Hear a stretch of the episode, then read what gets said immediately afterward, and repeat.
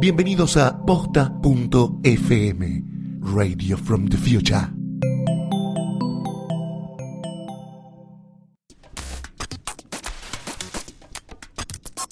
A continuación, las figuras más mediáticas son acostadas en el diván de Psique y Cupido.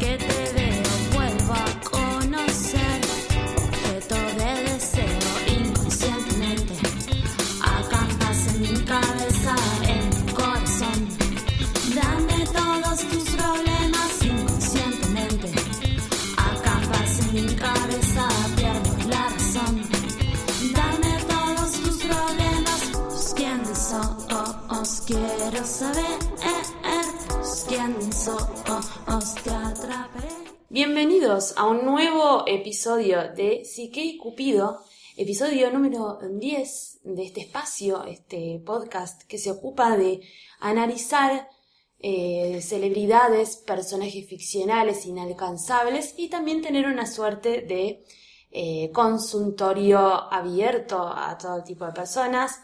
Analizaremos a la cultura pop. Tengo aquí a mi lado al licenciado Gustavo Casals. ¿Qué tal, Mecha? ¿Cómo estás? Muy bien, Gus, ¿cómo estás vos? Muy bien, 10 episodios. 10 Eh, episodios. Merecemos una tortita con una vela. Total, total, este, nada, muy contento, porque además, eh, nada, como hoy vamos a probar, la gente nos manda consultas, Sí. consultas que están buenas. Sí, sí, que- sí. Que nos resultan muy provechosas y nos alegra saber que están ahí. Total, total, y les, les vamos a contar como un detrás de cámara de Psique y Cupido, que es que eh, estamos tratando de encontrar eh, celebridades o personajes que se relacionen de alguna manera con las consultas que nos van haciendo, como Claro. para que todo tenga, fluya un poco mejor.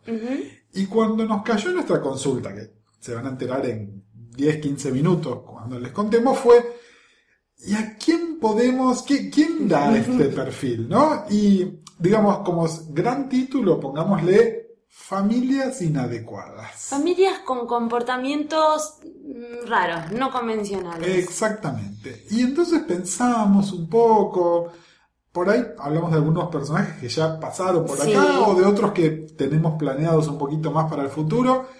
Y a Mecha se le ocurrió un personaje que fue, es este. Era clave. Era clave y en realidad se trata de dos personajes que ambos son celebrities.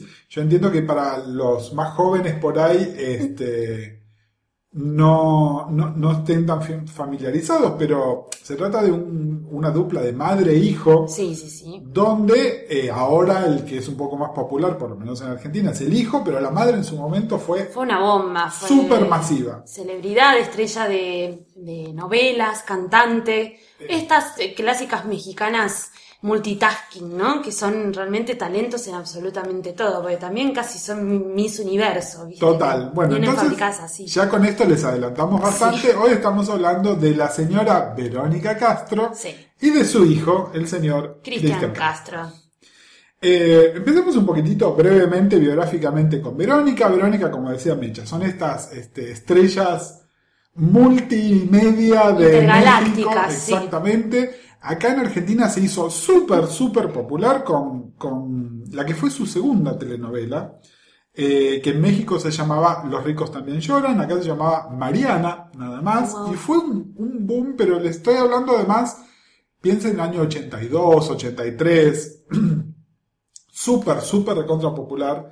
Eh, Verónica se hizo una mega estrella en Argentina, de hecho la trajeron a trabajar a la Argentina, eh, hizo teatro en Mar del Plata, hizo todo, todo el paquete completo y hasta tuvo como una especie de romance, ¿Con quién? nunca del todo confirmado, con Jorge Martínez. Ah, bueno, makes Con- sense. con quien, con quien trabajó también, trabajaron juntos.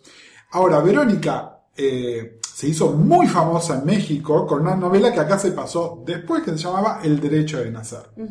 El Derecho de Nacer contaba la historia de una madre soltera eh, que no casualmente tenía como una repercusión importante en la biografía propia de Verónica, que en esos mismos años estaba ya criando a su, su chico muy chiquito, su hijo Cristian. Cristian, que también es producto de, digamos, no tiene un padre, pero una Ex- figura paternal presente. Exactamente. Por eso mismo lleva el apellido de su madre, aparte de que es un negocio, Claro. este, de alguna manera, utilizar ese apellido, porque tengan en cuenta que Verónica acá fue muy popular, pero en México es una superestrella. Incluso, aun cuando aquí dejó de tener el éxito que por ahí tuvo en su momento, es decir, siguió siendo una, una actriz popular y sus novelas se veían y ella era una clásica invitada, por ejemplo, a programas de Susana Jiménez, ¿no? Eh, pero acá no siguió siendo tan popular, mientras que allá es artista exclusiva de Televisa hace Años. como 40 años y sigue teniendo tanto éxito como el primer día. El tema es que con los años, eh, Cristian decidió dedicarse a la música, empezó a cantar eh, y pegó, pegó mucho. Todos lo asociamos, por supuesto, con, con su clásico azul. Con su clásico éxito, sí, ya hace años, que Ya- es como casi comparado con, con grandes figuras como Luis Miguel, forma parte de esa calaña de cantantes melódicos pop románticos. Pero lo- la diferencia de Cristian con todo esto, y acá ya nos metemos a analizar un Sí. poquitito más a, a Cristian y a Verónica, es que Cristian varias veces dejó muy en claro que para él esto de ser cantante pop melódico latino es un trabajo y un trabajo que le hace un poco de gano. Sí, Si por él fuera, él, a él lo que le gusta es el heavy metal, es la música que le gusta escuchar y la que él haría, pero bueno, nada, como todos nosotros que tenemos por ahí un trabajo que nos paga las cuentas, pero que difícilmente sea lo que nos apasiona, él es lo que lo hace. Calculo que esta es la situación de muchos de estos ídolos juveniles, nada más que él fue el único que tuvo el candor de decirlo abiertamente. agarrarla. Y que además era realmente opuesto a sus gustos musicales comparado a lo que estaba haciendo. Absolutamente. Estamos hablando de una persona que tiene tatuada una tapa, creo, de tul. de un disco de Tool que bueno, Que, ya bueno, es, es- una sí. de esas cosas complejas porque además acá pasa lo siguiente. Cuando Christian salió y hizo esta declaración, está todo bien, hasta por ahí muchos lo felicitamos por su sinceridad y su candidez. Sí. Pero luego apareció, primero el tema del tatuaje, que claramente parece que tuviese tatuado un pene en la espalda. Sí. ¿No? Eh, Vamos a ser eh, completamente sinceros, francos al respecto. Eh, y después empezaron otros comportamientos que empezaron a como darnos cuenta de que este chico por ahí no estaba Que está medio tururú. Claro, que digamos, hay una cierta cuota de excentricidad que le aceptamos a todos los artistas. Ahora también hay una cierta cuota de cuando se pasa de excéntrico a por ahí algo un poco más, ¿no? Entonces están, eh, están de repente, bueno, estas fotos donde aparece Cristian Con su masajista. con su masajista o con, con un hilo dental. Claro, En un, en un cuerpo poco feliz, por ahí Sí. también para eso. Eh, y algunas declaraciones que empezó a hacer. Y en realidad cuando cruzamos sus declaraciones con algunas declaraciones y comportamientos que conocemos de Verónica, Sí. es donde el asunto se pone un poco más espeso, ¿no? Es decir, eh, claramente ahí hay una relación madre-hijo muy complicada.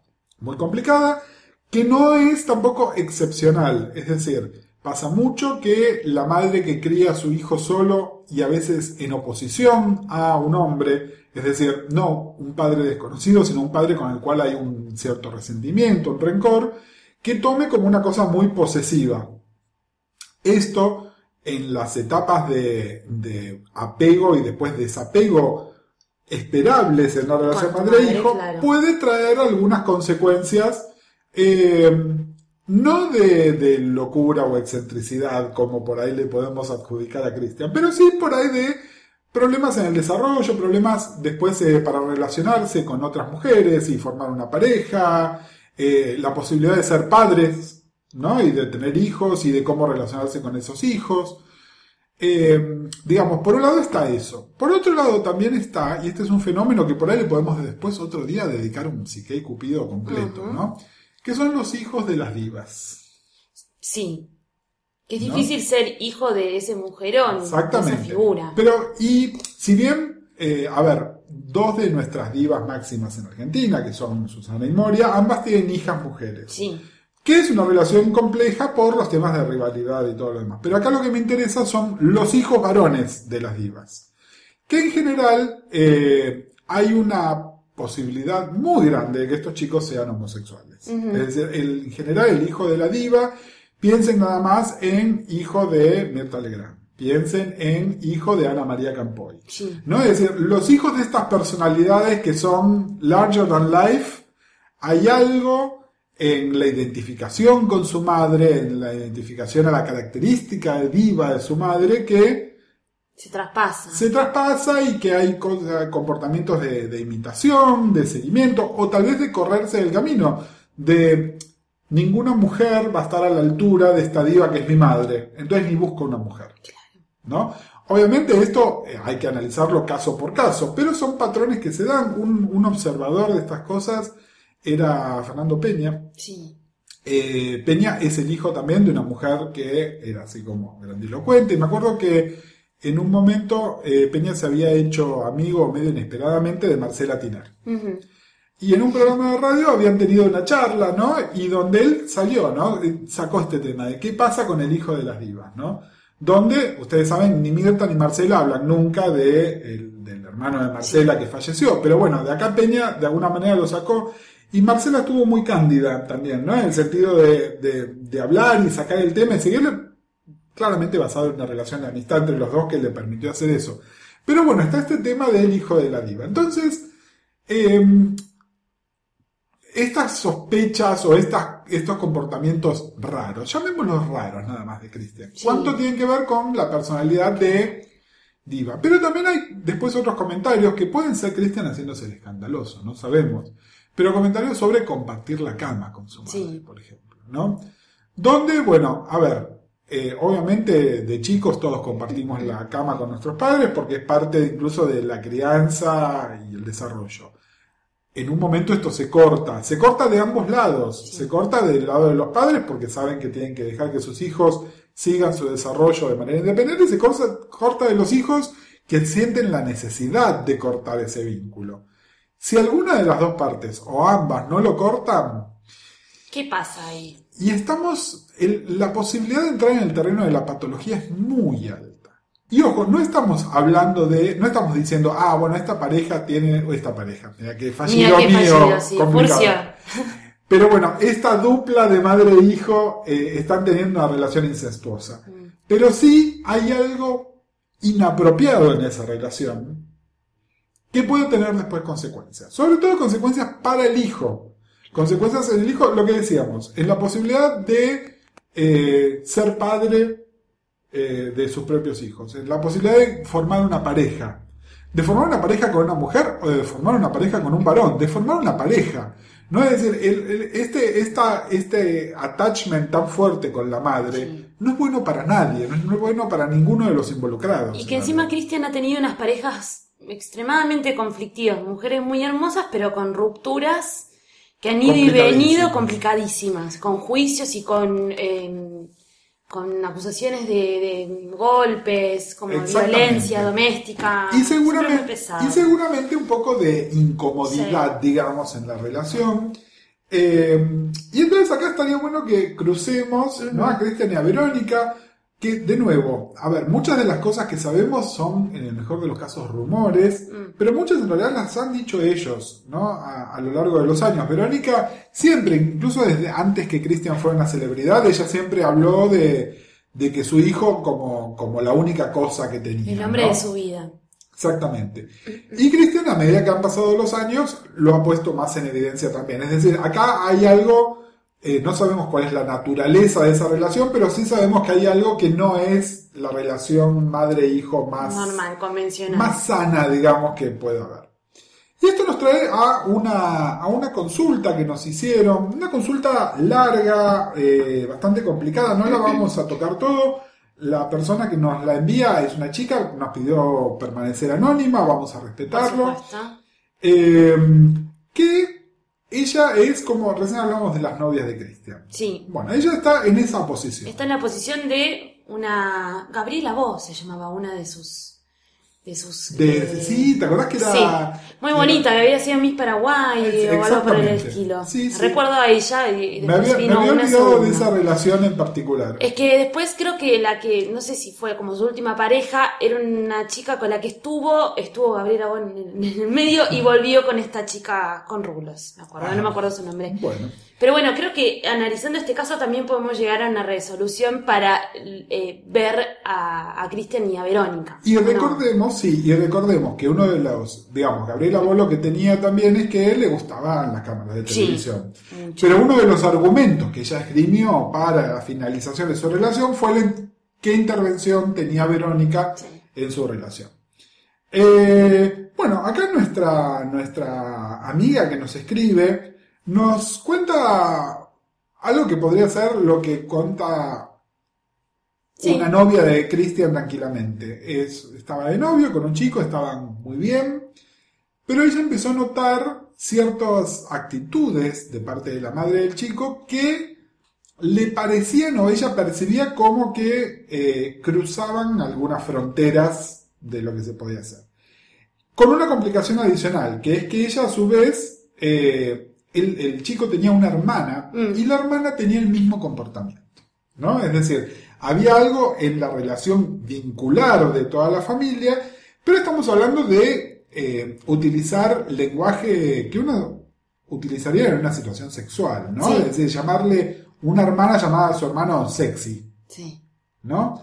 Eh, que son cosas, a ver, somos todos seres humanos, también eh, si nos ponemos un día a analizar el, el tabú del incesto, vamos a ver que su origen es más este, antropológicamente, tiene que ver con la moral que con razones, es decir, hoy en día está comprobado que eh, un hijo producto de una relación incestuosa no, no es que va a tener un defecto genético. Eh, en todo caso, los antecedentes que hay es porque, por ejemplo, en la realeza, que era bastante común que hubiese relaciones eh, endogámicas que tenían que ver con mantener lazos de sangre por cuestiones de poder y todo lo demás, lo que sí se repetían era si una persona estaba enferma, esa enfermedad permanecía dentro de la familia porque no se, no se este, reproducían con personas fuera de un determinado ciclo familiar. Pero, digamos, eh, no hay nada que indique que esto, más allá del tabú que tenemos todos y que en realidad trae consecuencias sociales y psicológicas muy complicadas, atracción sexual puede haber entre hermanos, puede haber entre padres, eh, es muy complicado, ¿no? En general, obviamente, hay ciertas barreras impuestas, auto, autoimpuestas, impuestas por la sociedad, que hace que esto no pase y que de alguna manera garantizan un funcionamiento un poco más fluido de la Claro, que relación. no, no, no tan endogámico, al menos no incestuoso. Exactamente. Pero también es cierto que especialmente para una persona que está afuera de todo este ciclo, en este caso nuestra amiga que nos hace Que la nos consulta, encontrarse con esta situación es muy, muy incómodo. Sobre todo porque además ella lo que primero plantea es, ¿cómo, cómo planteo esto A mi eh, pareja. a mi pareja? ¿no? Al que tengo al lado. Eh, sobre todo además es, ¿tengo que planteárselo? Que es una pregunta complicada. Obviamente no te podemos dar un consejo en general de cómo hacerlo, porque esto es un caso que hay que conversar, hay que conversar también eh, lo que te voy a decir por ahí no te guste, pero cuando vos entras en una dinámica grupal enferma, pasás a ser parte de esa dinámica también, ¿no? Entonces esto tiene otras repercusiones sobre vos, no es que simplemente sos una observadora que está fuera. Eh, pero eh, no estoy diciendo que pase todo el tiempo, pero pasa mucho más de lo que creemos. Mm. Eh, y hay que ver en realidad hasta qué punto queda en simplemente un nivel verbal. Ella acá lo que menciona son conversaciones de WhatsApp y esas cosas. Y vieron que a veces uno por escrito dice algunas cosas o escribe algunas cosas. Que pueden quedar en un. Sin contexto y con un contexto. Exactamente. O que por ahí son un chiste interno. Eso, Todos decir, tenemos con, quizás es un chiste con nuestra familia, con nuestros amigos más cercanos, tenemos ciertos códigos que no necesariamente los que están por fuera pueden entender. Ciertos manejos también adentro de, de casas, por ejemplo, no sé, yo he tenido amigas que eran, se habían, eran de alguna manera exhibicionistas dentro de sus casas, pero porque estaban muy acostumbrados a manejarse así, en bolas, y estaba todo bien. Digamos, son los manejos de cada uno, los pudores Era el tiene cada código de esa uno. familia. Son códigos internos. De todas maneras, acá creo que eh, lo que tendrías que plantear es sobre el efecto que tiene sobre vos. Sí. Es decir, no emitir un juicio moral sobre lo que ellos están. eh, no, no podés encarar y decir lo que ustedes están haciendo está mal. Porque además ni siquiera sabemos qué es lo que están haciendo. Sí lo que podés decir es, esto que están haciendo a mí me incomoda. Sí. ¿no? Y en realidad lo que estás haciendo ahí es definiendo los términos de tu relación de pareja, ¿no? De la misma manera que, a ver, lo hacemos todo el tiempo. Eh, le decimos a nuestro, nuestro compañero o nuestra compañera, mira, no me gusta tal amigo tuyo, o no me gusta cómo sos cuando estás con tal amigo. No me gusta cómo te comportás cuando estás en el trabajo. Y a veces simplemente lo que se trata es de no mezclar. Entonces, el trabajo es el trabajo, la relación de pareja es la relación de pareja y se mantienen separadas. Entonces, ahí lo que estás diciendo es, ¿cómo esto repercute en mí? Eh, yo lo que sí empezaría es por correrme totalmente del lugar de la apreciación, lo que decimos, de la apreciación moral, de decir esto está bien o esto está mal. Se trata de esto me incomoda o esto no me incomoda y obviamente basarnos en, estás hablando de una relación de cinco años. Eh, no, no es Mucho tiempo. Exactamente, se supone que tienen un grado de madurez donde esto se pueden hablar. Ahora, también, y esto te pido que lo reflexiones vos misma, si esta es una relación de 5 años y esto siempre fue así y ahora te empezó a molestar, tarde piaste, porque Sí. vos de alguna manera firmaste un contrato no verbal todo el tiempo que lo aceptaste.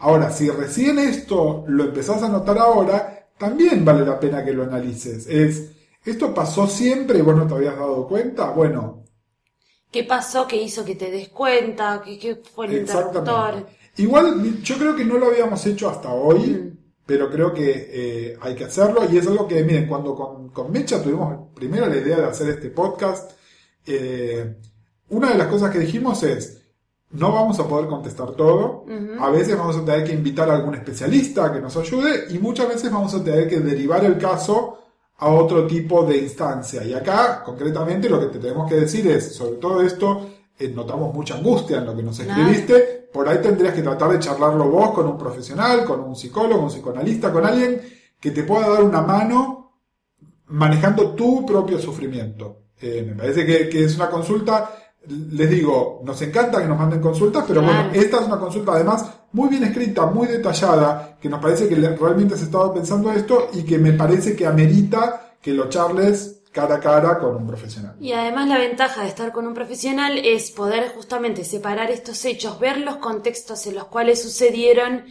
y tener un poco de iluminación que a veces teniendo toda la información junta, sobre todo después de cinco años, puede resultar un poco engorroso y a veces viéndolo desde un punto de vista desde afuera objetivo es una nueva, nueva mirada eh, como casi de un árbitro, ¿no? Y, Exactamente. y- y ver cómo son las cosas y cómo lo podés manejar vos también. Totalmente. Y acá, volviendo a, a Cristian y a Verónica. Sí. Claramente Cristian y Verónica, entre ellos, no tienen, no tienen mayores conflictos.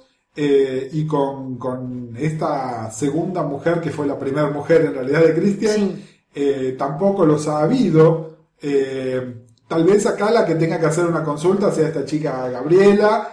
eh, Yo creo que esta, se- esta última mujer aprendió a manejar a Verónica y quizás tiene una personalidad tan... O sea, Sí. hay que saber llevar también a Verónica y, a, y Absolutamente. llevarlo a Cristian. Son dos personalidades muy fuertes que uno no tiene por qué necesariamente saber manejar. Tenés que estar a la misma altura de ellos. Exactamente. Digamos, a nosotros Es desde, desde afuera y como cosa así un poco titilante, digamos, Mm. no deja de ser divertido. Por supuesto. Este, por otro lado, también no, a ver, a veces somos, somos muy duros al juzgar a una celebrity, pero bueno, tengan en cuenta que para, para Verónica en su momento, haber criado a Christian sin un padre fue muy difícil y entonces, bueno, muchas veces uno hace lo que puede. ¿no? Eh, la diferencia es que nosotros ahora tenemos la impunidad de acá abiertamente estar hablando en público de ellos, porque bueno, porque son celebrities Calculo que en México están muchísimo más expuestos todavía que, que nosotros. Y un besito acá. enorme si nos están escuchando Y un también. besito, un besito para. para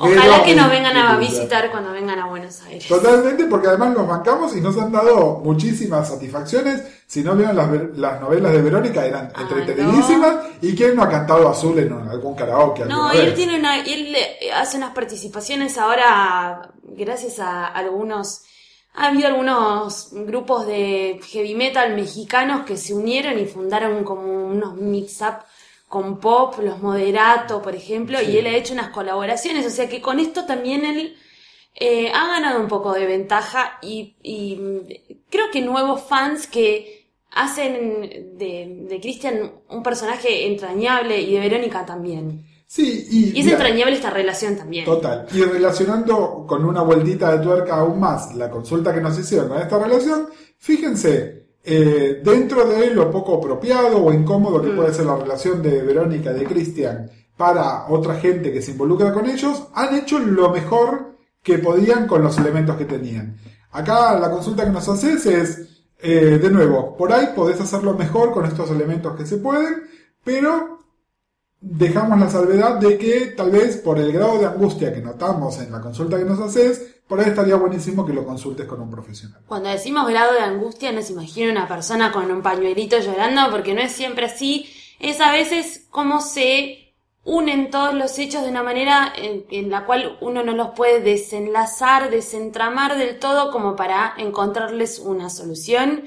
Y no teman siempre que para ir a hacer una consulta a un profesional no hace falta estar deprimido ni estar mal. Siempre hace muy bien. Exactamente. Y, y tampoco tengan el fantasma ese de, bueno, ahí empiezo y no sé cuándo termino. A veces, No, a veces es que- solamente por un tema. Exactamente, y a veces, bueno, uno descubre que quiere hacer un análisis más profundo, pero eso también es para ustedes y el profesional que los atiende. de Una refrescadita, un botox mental, chicos, piénsenlo de esa mental. manera. Me encantó el botox mental. Bueno, muchas gracias Gus Casals por habernos acompañado. Gracias a vos, Mecha, eh, nuestro programa número 10 y que sea por 10, 20. Y por más. muchos más vamos a soplar la velita. Adiós. Chao, chao.